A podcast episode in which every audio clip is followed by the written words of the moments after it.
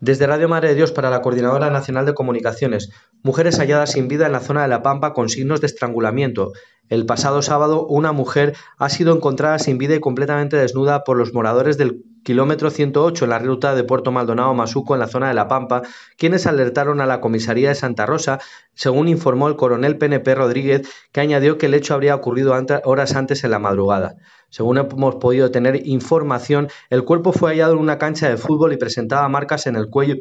por posible estrangulamiento. Se trataría de Yoshi Guevara, de 16 años de edad, quien en busca de mejores condiciones económicas para ella y su menor hija habría llegado a la zona de La Pampa un par de años antes para laborar en un bar, sin saber que había sido presuntamente captada por una red de trata con fines de explotación sexual. Informó para la Coordinadora Nacional de Comunicaciones César González, Radio Madre Dios.